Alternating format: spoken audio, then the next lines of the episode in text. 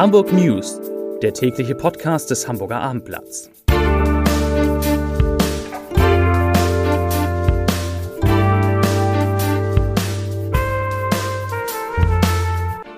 Herzlich willkommen zu den letzten Hamburg News in dieser Woche. Mein Name ist Lars Heider und heute geht es um Hamburgs Schülerinnen und Schüler, die trotz Corona im Abitur bessere Ergebnisse geschafft haben als im vergangenen Jahr. Weitere Themen an der Alster gibt es Ärger an einem Party-Hotspot. In der für Hamburg so wichtigen Luftfahrtindustrie fallen hunderte Jobs weg und Michael Stich zeigt sich in einer neuen Rolle. Dazu gleich mehr. Zunächst aber wie immer die Top 3, die drei meistgelesenen Themen und Texte auf abendblatt.de. Auf Platz 3 Party-Hotspot, Konflikt am Winterhuder Kai spitzt sich zu. Auf Platz 2 nur 33 Neuinfektionen in Hamburg, Inzidenz sinkt weiter. Und auf Platz 1 Aerosoltest mit Puppe beim HSV. Ergebnis überrascht. Das waren die Top 3 auf abendblatt.de.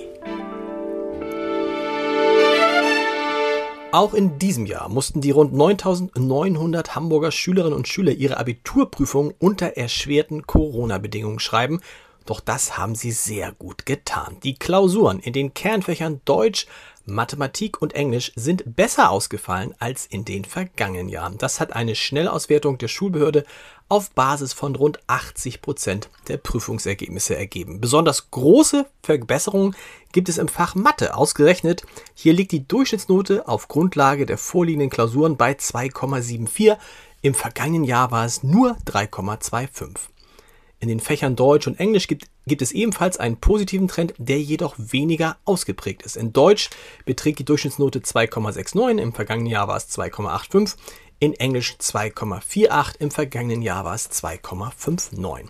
Hamburg Schulsenator Thies Rabe, der ist natürlich sehr erfreut über diese guten Ergebnisse. Er sagt, ich zitiere, die Schülerinnen und Schüler und die Schulen hatten keine einfachen Rahmenbedingungen. Dennoch zeigen die vorläufigen Ergebnisse, dass es richtig war, die Abi-Prüfung durchzuführen und nicht abzusagen. Zitat Ende.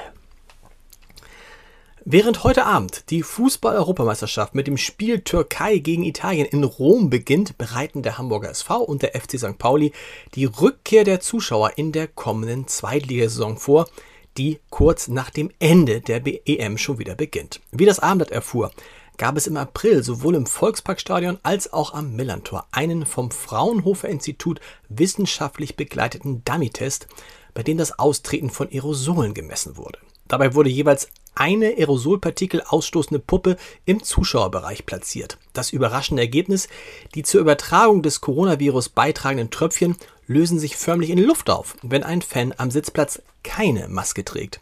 Es wurden weniger Aerosole abgegeben als mit dem Mund- und Nasenschutz. Klingt irgendwie danach, als würden Geisterspiele bald der Vergangenheit angehören.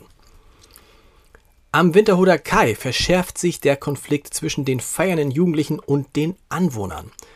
Mit seiner günstigen Lage am Wasser mitten in der Stadt und im Licht der Abendsonne hat sich dieser Grünstreifen mit Alsteranbindung bekanntermaßen zum Party-Hotspot entwickelt, bis spät in die Nacht hinein.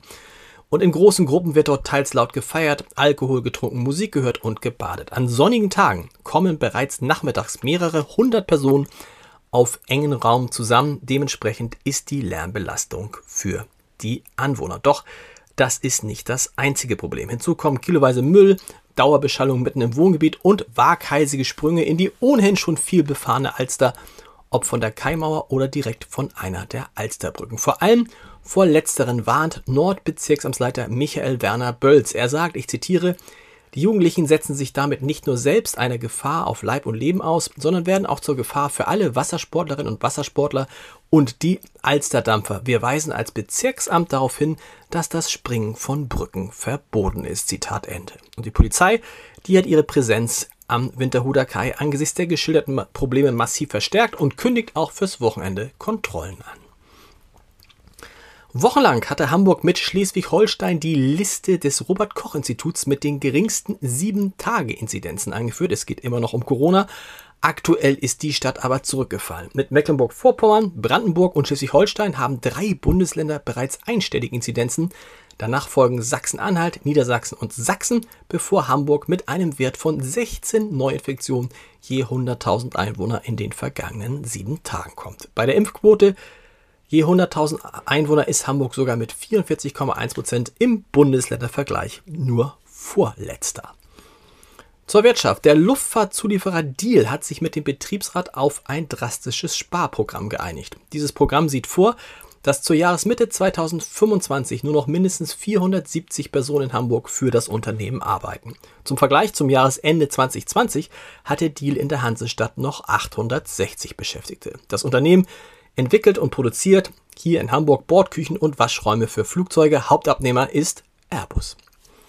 Zum Podcast-Tipp des Tages. Wenn man die einmalige Chance hat, mit einem Wimbledon-Sieger vier Flaschen Wein zu verkosten, dann muss natürlich einer aus England dabei sein, auch wenn es gar nicht so leicht ist, dort etwas Gutes zu finden. Michael Coutet, Inhaber der Hanse Lounge in Hamburg und neben Axel Leonhardt und mir Gastgeber unserer Reihe Vier Flaschen, hat es trotzdem versucht und für Michael Stich, den Gast in der neuen Folge von Vier Flaschen, einen britischen Sekt gefunden. Der hat dem Tennisstar bei Weiben zwar nicht so gut geschmeckt wie die Rotweine, die dann, die er dann probieren durfte, aber so oder so ist die Folge der vier Flaschen sehr unterhaltsam geworden. Hören Sie mal rein unter www.abendblatt.de slash Podcast. Ich wünsche Ihnen ein schönes Wochenende. Wir hören uns Montag wieder um 17 Uhr mit den Hamburg News. Bis dahin. Tschüss.